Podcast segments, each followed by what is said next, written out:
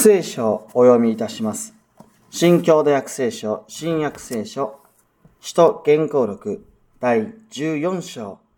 19節から28節新約聖書242ページです。ところが、ユダヤ人たちがアンティオキアとイコニオンからやってきて、群衆を抱き込み、パウロに石を投げつけ、死んでしまったものと思って、外、町の外へ引きずり出した。しかし、弟子たちが周りを取り囲むと、パウロは起き上がって町に入っていった。そして翌日、バルナバと一緒にデルベへ向かった。二人はこの町で福音を告げ知らせ、多くの人を弟子にしてから、リストラ、イコニオン、アンティオキアへと引き返しながら、弟子たちを力づけ、私たちが神の国に入るには、多くの苦しみを経なくてはならないと言って、信仰に踏みとどまるように励ました。また弟子たちのため、教会ごとに長老たちを任命し、断食して祈り、彼らはその信ずる主に任せた。それから二人は、ピシリア州を通り、パンフィリア州に至り、ペルゲで御言葉を語った後、アタリアに下り、そこからアンテオキアへ向かって船でした。そこは二人が今成し遂げた働きのために、神の恵みに委ねられて送り出されたところである。到着するとすぐ教会の人々を集めて、神が自分たちと共にいて行われたすべてのことと、違法人に信仰の門を開いてくださったことを報告した。そして、しばらくの間、弟子たちと共に過ごした。ここまでです。旧約聖書、詩編37編、1節から22節旧約聖書、868ページです。ダビデの詩、悪事を図る図る者のことで苛立つな。不正を行う者を羨むな。彼らは草のように瞬く間に枯れる。青草のようにすぐにしおれる。主に信頼し、善を行え。この地に住み着き、信仰を糧とせよ。主に自らを委ねよ。主はあなたの心の願いを叶えてくださる。あなたの道を主に任せよ。信頼せよ。主は計らい。あなたの正しさを光のように、あなたのための裁きを真昼の光のように輝かせてくださる。沈黙して主に向かい、主を待ち焦がれよ。繁栄の道を行く者や、悪巧みをする者のことで苛立つな。怒りを解き、憤りを捨てよ。自分も悪事を図ろうと苛立ってはならない。悪事を図る者は立たれ、主に望みを置く人は地を継ぐ。しばらくすれば、主に逆らう者は消え去る。彼のいたところを調べてみよ。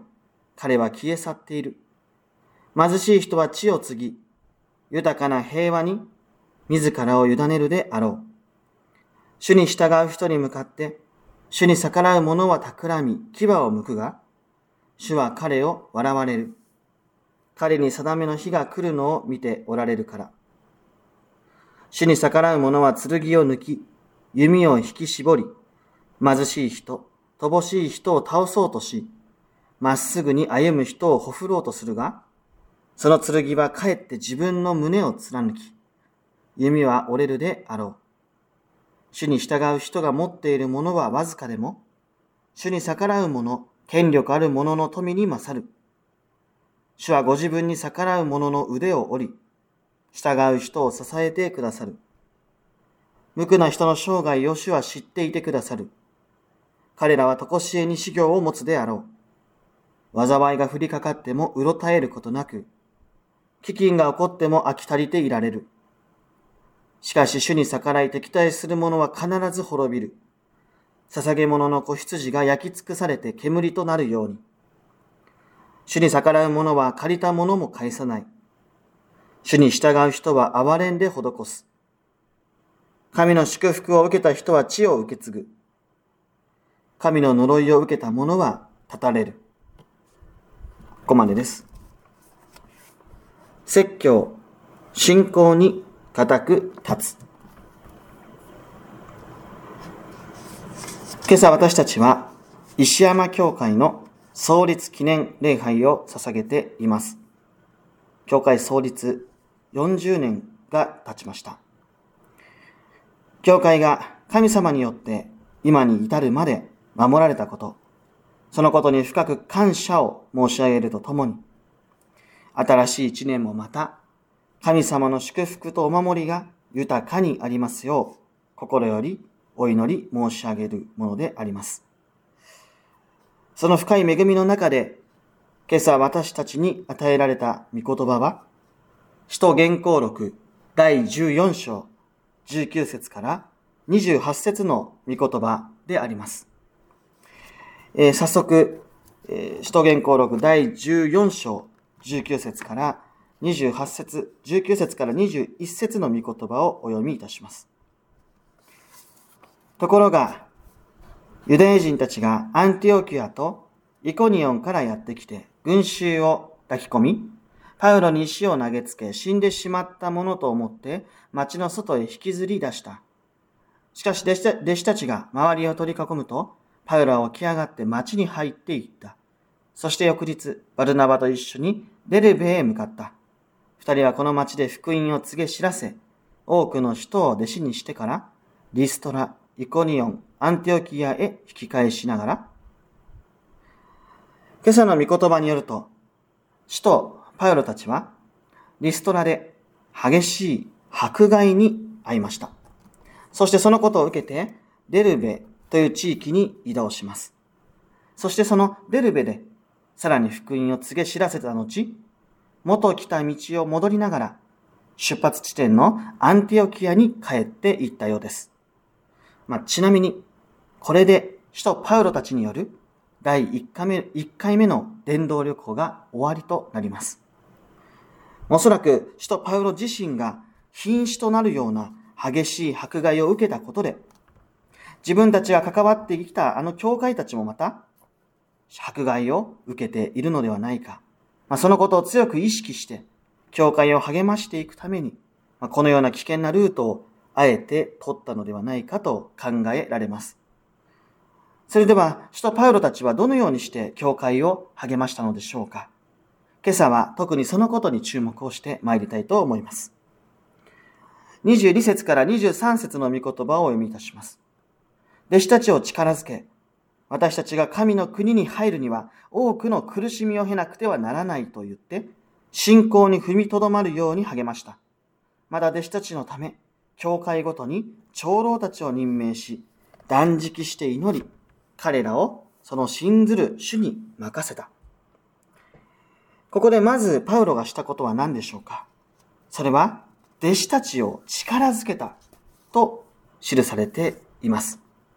ここで言われている力づけるという言葉は、固くする、強くする、堅固にするという意味です。そして、この文章の中には、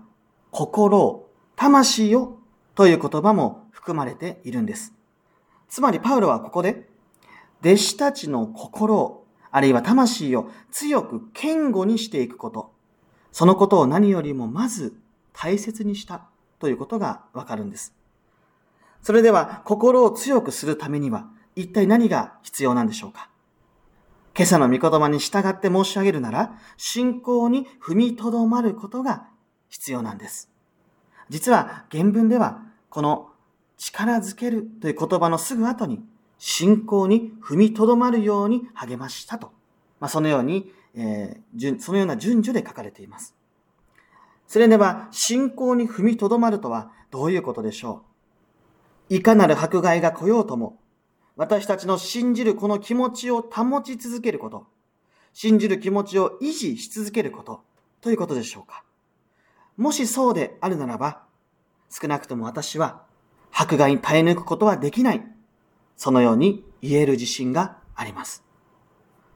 そもそも信仰とは、ただ私たちが信じるということだけではありません。それは、キリストと固く結ばれるということでもあるんです。つまり信仰に踏みとどまるということは、キリストのもとに、あるいは福音のもとに、あるいは神様の救いや神様の恵みのもとに、ただ一心に生き続ける。とどまり続けるということに他ならないんです。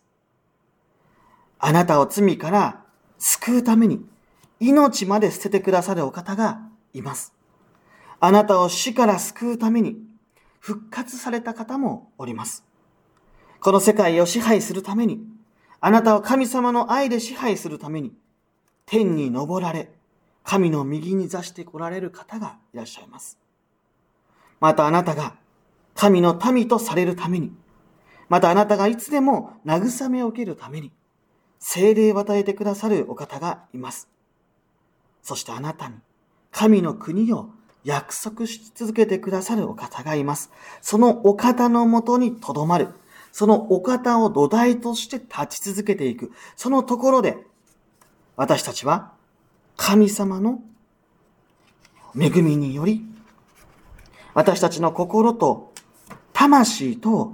強くさせられていくのであります。だからこそ私たちはもう一つここで大切なことに気づかされます。それは、この苦しみ、目の前にあるこの地上的な恐れは永遠ではないということです。